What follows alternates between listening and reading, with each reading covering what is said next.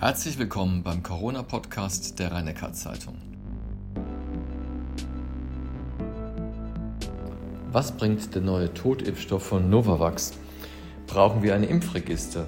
Und welche Aussagen lassen sich verlässlich über Long-Covid treffen? Um diese und andere Themen dreht sich die Weihnachtsausgabe des RNZ Corona Podcasts.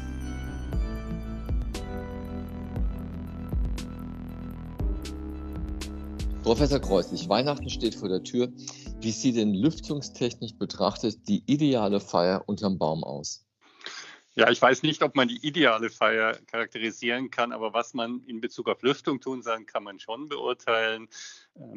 Ausreichend ähm, die Räume durchlüften und zwar nicht einfach nur mal das Fenster kurz kippen, sondern Stoßlüften, wenn dort mehrere Personen im Raum vorhanden sind und das dann auch immer mal wieder wiederholen.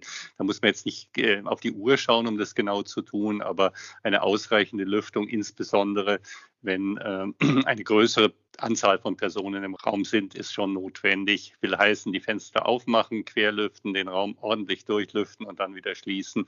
Dann kriegt man die Viren auch raus, zumindest die Aerosole zum Großteil raus. Worauf sollte man aus virologischer Sicht noch achten, zum Beispiel Tests? Ja, vor allem auf die Masken, würde ich sagen. Äh, wenn wir uns irgendwo aufhalten und möglicherweise ungeimpfte Personen dabei sind, dann sollten wir unbedingt auf die Masken achten. Wenn wir in der Familie oder mit Freunden zusammenkommen, vorher nochmal eine Testung durchzuführen, ist auf jeden Fall sinnvoll, denn wir wissen ja auch, dass geimpfte Personen auch sich infizieren können, auch ansteckend sein können, auch Personen, die die Boosterimpfung bekommen haben. Das ist insbesondere dann wichtig, wenn man in der Familie halt mit Personen zusammenkommt, die möglicherweise ein höheres Risiko haben, also ältere oder Personen mit Grunderkrankungen. Zusätzlich testen ist immer hilfreich. Und wie sieht es mit dem Kirchgang aus? Den begeht man womöglich mit vielen Ungeimpften? Ja, ich bin persönlich nicht so glücklich darüber, dass man für die Kirchen eine Ausnahme in puncto der Regelungen gemacht hat. Und wenn ich ähm, mich in einer Kirche aufhalten würde, würde ich trotz des großen und hohen Raumes, in dem natürlich die Aerosole eher nach oben steigen, doch die FFP2-Maske tragen. Das behindert mich beim Singen ich würde mich aber lieber davor schützen, mich infizieren zu können äh, und dafür nicht, wobei ich eh nicht schön singe, dafür nicht ganz so schön zu singen äh, und würde deswegen die Maske auch in der Kirche verwenden. Hm. Jetzt reden wir quasi ein bisschen düsteren Unterton, weil ja Omikron sich auf dem Vormarsch befindet oder auf dem Weg quasi zu uns. Nachbarländer haben es schon. Äh, worauf müssen wir uns eigentlich einstellen? Also mir wurde mal die Zahl gesagt, im Januar könnte es auch 20 Millionen Infizierte geben. Wie sehen Sie das denn? Ich glaube, dass solche Schätzungen nicht sonderlich hilfreich sind und eine Dramatik erzeugen, die möglicherweise manchmal auch eher abschreckend wirkt und sagt, naja, die hm, drohen schon wieder mit riesigen Zahlen. Was wir sicher sagen können, ist, Omikron ist schon da, allerdings bisher noch nicht vorherrschend. Das sind nach wie vor zumindest in der Region und in Deutschland auch insgesamt noch vergleichsweise wenig Fälle. Der Großteil ist immer noch Delta. Aber Omikron wird die, das Infektionsgeschehen in der Zukunft mit Sicherheit beherrschen. Das zeigen uns alle Länder, in denen es sich ausgebreitet hat. Das wird auch bei uns kommen. Es wird einen starken Anstieg geben. Es wird auch einen deutlichen Anstieg der Neuinfektionen geben. Ähm, was der genaue Zeitpunkt ist, zu dem es dann beginnt und ein deutlicher Anstieg ist, das kann man schwer vorhersagen. Aber dass er kommen wird, das kann man vorhersagen. Wir werden also wieder eine Zunahme an Infektionen haben. Die Sieben-Tage-Inzidenz wird wieder steigen. Das kann jetzt durchaus noch eine Woche oder zehn Tage abfallen, aber sie wird dann wieder deutlich ansteigen. Das ist aus meiner Sicht zumindest nicht mehr zu verhindern.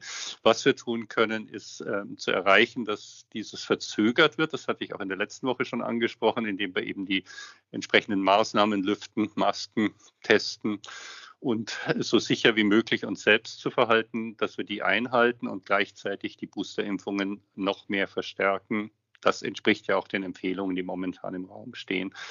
Ob dann die Zahl, die Sieben-Tage-Inzidenz auf 400 hochgeht, auf 500 oder noch höher, das kann ich im Moment tatsächlich überhaupt nicht vorhersagen. Ähm, ist vielleicht auch gar nicht die absolut entscheidende Frage.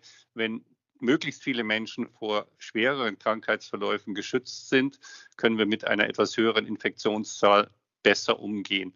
Aktuell ist natürlich in der Diskussion neben der Belastung des Gesundheitssystems auch der Ausfall von Personen, die für kritische Infrastrukturen notwendig sind. Wir haben das auch im Klinikum diskutiert. Wie gehen wir damit um, wenn die Fallzahlen wieder deutlich ansteigen? Wie schaffen wir es, dass auf jeden Fall der Betrieb gut weiterlaufen kann? Das hat dann so Dinge, die man diskutieren muss. Wie macht man die Übergaberegelungen bei Schichtwechsel? Wie schafft man es, dass ähm, die Kontakte so ähm, auch reguliert werden, dass nicht sehr viele Personen möglicherweise gleichzeitig in Quarantäne gehen müssen, etc. Ich glaube, dass man in vielen dieser Bereiche jetzt darüber nachdenken muss, wie wir die Situation so schaffen, dass auch wenn wir Fälle dann in die jeweiligen Betriebe, in die Kliniken oder in andere Bereiche, Pflegeheime und sonstiges hineintragen würden, wenn das auftritt, dass dann nicht gleich ein erheblicher Ausfall von Personal auch durch Isolierungs- und Quarantänemaßnahmen eintritt. Auch hier wird man noch eine Diskussion darüber führen, ob in solchen Bereichen, in solchen kritischen Bereichen möglicherweise Quarantänefristen verkürzt werden müssen. England hat das gerade getan. Hm. Um gerade England aufzugreifen, dort gibt es ja auch erste Erfahrungen mit dem Erkrankungsbild, nämlich dass zum einen auch vor allem zwischen 20 und 30-Jährige sich infizieren, also eine junge Gruppe, die auch weniger stark krank wird. Besteht das ähnlichweise auch in Südafrika, wenn auch die Bevölkerung da ohnehin jünger ist, besteht denn eigentlich die Hoffnung quasi, dass Omikron zwar sehr heftig wird, aber auch schnell quasi an uns vorübergeht, ohne äh, jetzt auch was Todeszahlen anbelangt, so große Schäden zu hinterlassen?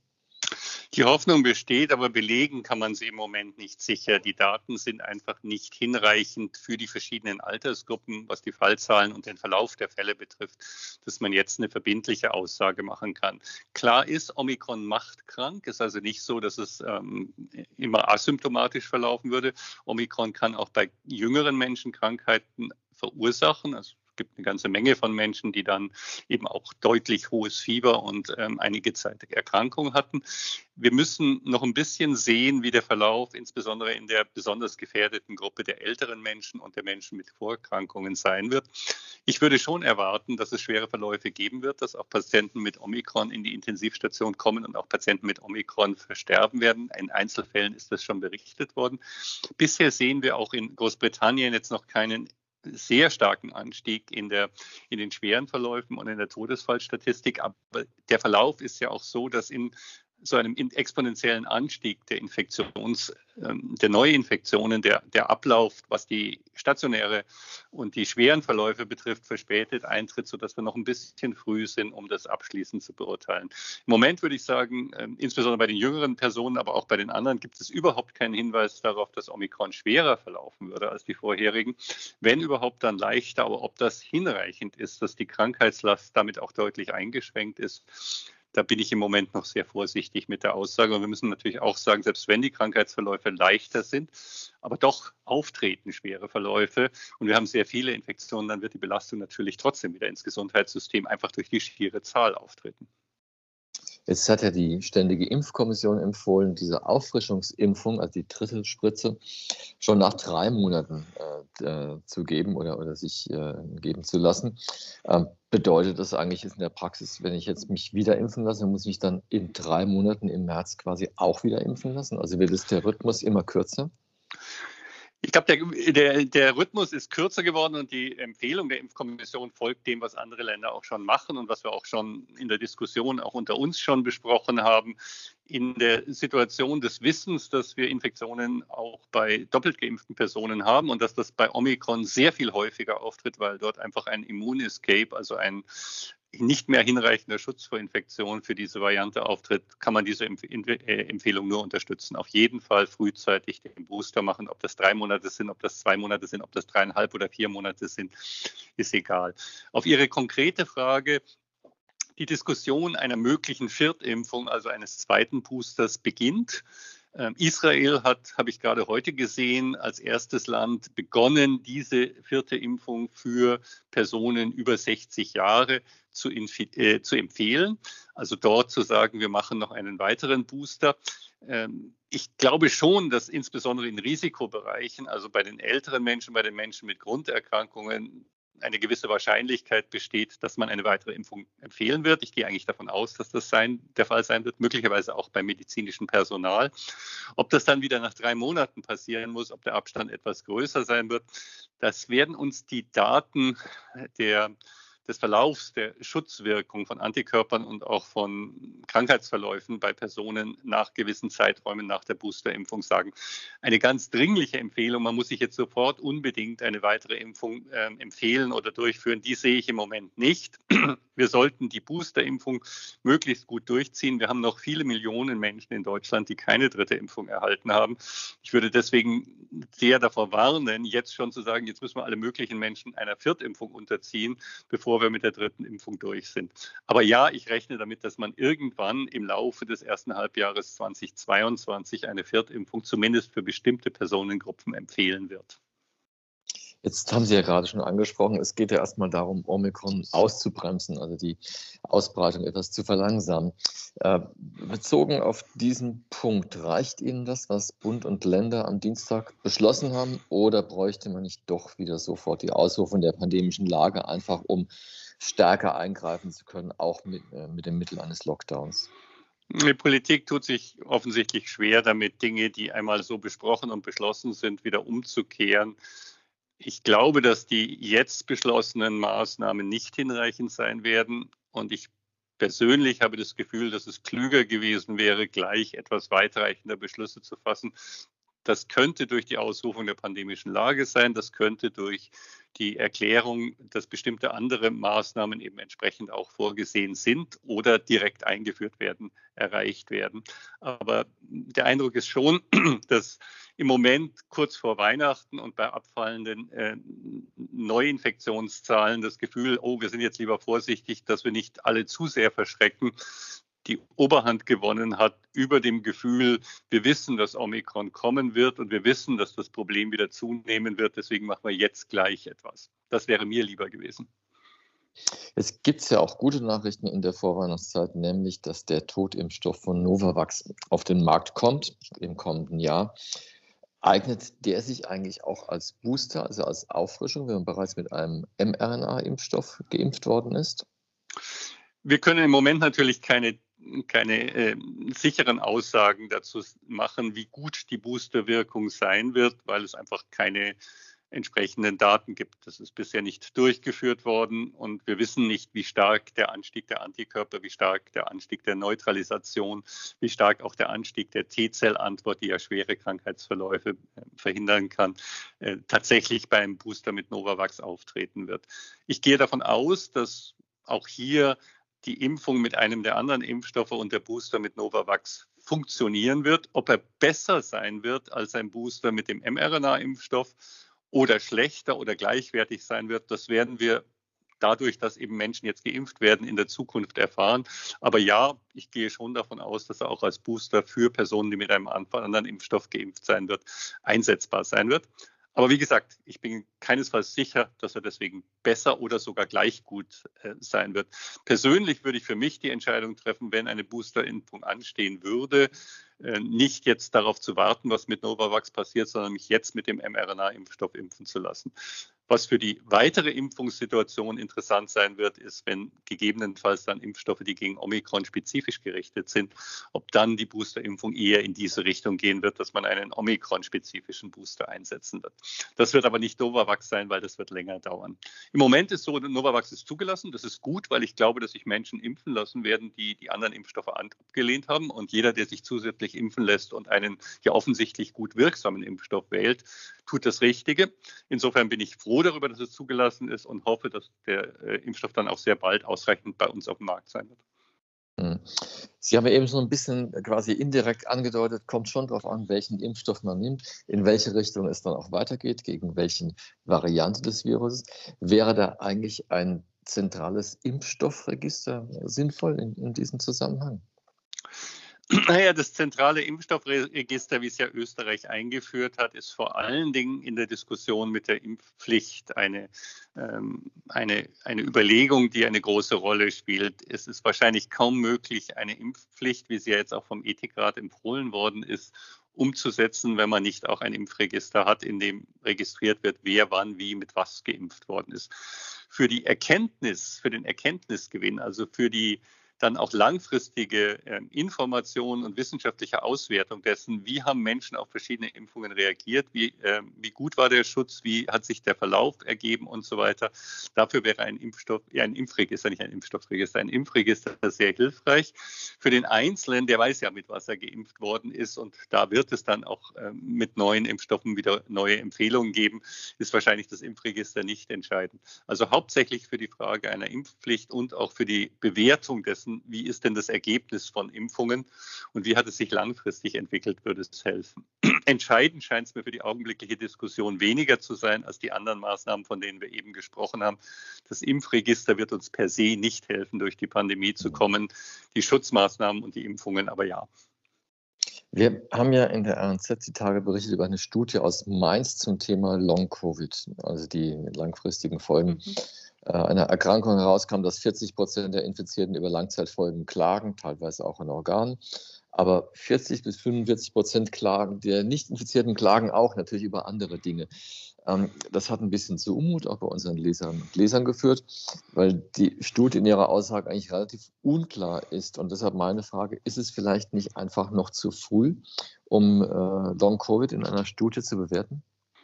Na, ich glaube, es ist nicht zu früh, um es zu bewerten. Wir haben jetzt doch das, also jetzt sind es genau zwei Jahre, seit die ersten Fälle in China beschrieben worden sind, also äh, aufgetreten kurz vor zwei Jahren. Also wir haben schon einen Verlauf, der jetzt lang genug ist. Wir hatten im Frühjahr 2020 schon eine erhebliche Anzahl von Infizierten, die jetzt anderthalb Jahre Verlaufs haben. Wir selbst sehen auch und die anderen Universitätskliniker in Baden-Württemberg auch eine ganze Reihe von Patienten, die ähm, sich im Jahr 2020 infiziert haben und durchaus danach noch eine, eine erhebliche Zeit mit Symptomen zu kämpfen hatten. Ähm, insofern ist die Bewertung dessen, wie lang laufen die Symptome und wie stark sind sie und womit hängt das zusammen, durchaus möglich. Es gibt international eine ganze Menge verschiedener Studien, die eigentlich alle zu dem Ergebnis kommen, dass ein Anteil, den man im Moment noch nicht sicher bewerten kann, ein Anteil von Personen nach einer akuten Infektion mit diesem Virus auch über längere Zeiträume, und damit meine ich deutlich über ein halbes Jahr, nachdem die Infektion abgeklungen ist, äh, noch Symptome haben, die man mit dieser Infektion in Verbindung bringen kann. Ich meine damit auch nicht nur die Personen, die dann über Wochen und längere Zeiträume auf der Intensivstation lagen und dann eben entsprechend lange Nachwehen hatten, sondern auch Personen, die zu Hause mit Fieber und vielleicht anderen Symptomen eine Woche, zehn Tage krank waren dann ist es wieder vorbeigegangen und die dann doch über längere Zeiträume noch belastungs äh, eingeschränkt sind, die zum Teil auch andere Symptome haben. Wortfindungsstörungen, Wortfindungsstörungen werden immer wieder berichtet. Insofern glaube ich, dass solche Studien jetzt wichtig sind. Das Land Baden-Württemberg hat ja auch eine entsprechende Studie auf den Weg gebracht mit den vier Universitätsklinika in Baden-Württemberg, die von den Kollegen aus Freiburg koordiniert wird, wo in einer ersten Phase über die, Landes-, über die regionalen Gesundheitsämter alle Personen, die einen bestimmten Zeitraum, mindestens sechs Monate vor Beginn der Studie, sich infiziert hatten, abgefragt wurden mit einem Fragebogen, wie sie sich heute fühlen. Also nicht nur die, die in die Klinik kommen und sich krank fühlen, sondern alle. Und wo jetzt in einer zweiten Phase Personen einbestellt werden und auch in ihrer Belastung untersucht werden sollen, um entsprechend und auch eben entsprechend auf neurologische Symptome untersucht werden, um herauszufinden, wie das Ganze weitergeht. Die Studie aus Mainz hat keine endgültigen und keine verbindlichen äh, Ergebnisse geliefert. Ich glaube aber, das ist kein Argument dagegen, Studien jetzt durchzuführen, sondern eher ein Argument dafür, die diese Studien sehr gut, sehr genau und sehr sorgfältig durchzuführen. Wir bemühen uns auch in Baden-Württemberg, dies so gut wie möglich zu tun und hoffen dann im nächsten Frühsommer mit Ergebnissen dazu auch an die Öffentlichkeit gehen zu können. Ja, da bin ich sehr gespannt, was dabei dann herauskommt. Noch ein Thema abschließend, und zwar die Stichwort Triage bei Krebspatienten. Da haben sich die nationalen Krebszentren dazu geäußert. Heidelberg war auch dieses NCT beteiligt und durch das DKFZ. Wie, wie ist denn da die Lage jetzt auch bezogen auf das Klinikum? Wir haben auch öfter schon darüber gesprochen. Wie eng ist es auf der Intensivstation? Gibt es Behandlungsdefizite? Vielleicht können Sie da noch einen kleinen Überblick geben. Die Belastung ist groß auf die Kliniken und die Belastung im Intensivbereich ist sehr groß. Und wir haben in der Tat alle, nicht nur hier in Heidelberg, sondern überall Probleme, dass Personen, bei denen eine Operation, aus welchen Gründen auch immer, auch bei Krebspatienten notwendig ist, möglicherweise einen etwas späteren Termin bekommen, weil sie nach der, äh, nach der Operation zumindest für eine gewisse Zeit auf eine Intensivstation müssen und die Intensivbelegung im Moment dieses nicht zulässt bei Patienten, bei denen die Operationen und Eingriffe sehr dringlich sind, findet das auch statt und äh, findet auch nach wie vor statt. Aber es ist ganz klar, dass die Belastung des Gesundheitssystems durch die Covid-Patienten auch eine Belastung für Patienten mit anderen Schwererkrankungen bedeutet. Und es darf ja nicht so sein, dass diese Kranken dann entsprechend vernachlässigt werden würden. Das ist ja der Grund, warum die Triage immer als die große Gefahr am Hintergrund steht. Im Moment gehe ich davon aus, dass die Belastung der Intensivstationen dem Neuinfektionszahlen folgt und jetzt in den nächsten Wochen auch wieder etwas zurückgehen wird. Man muss aber dann sehen, was mit Omikron in der Zukunft passiert. Aber ja, wir dürfen nicht immer nur an die Intensivsituation für Covid-Patienten denken, sondern wir müssen an die ganz vielen anderen Menschen. Das sind Krebspatienten, das sind Schlaganfallpatienten, das sind Patienten mit anderen schweren Erkrankungen, die kurzfristig und äh, sehr schnell ein Intensivbett benötigen und dann entsprechend auch versorgt werden müssen. Und das wollen wir auch weiterhin so gut wie irgend möglich tun. Und dafür brauchen wir eine möglichst geringe Infektionsrate, eine möglichst gute Schutzsituation der gesamten Bevölkerung. Dazu kann man immer wieder nur aufrufen. Professor Kreuzig, ich bedanke mich für das Gespräch. Gerne.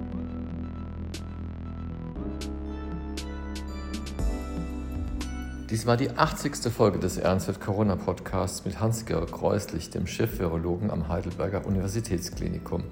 Die nächste Folge hören Sie am Silvesterwochenende.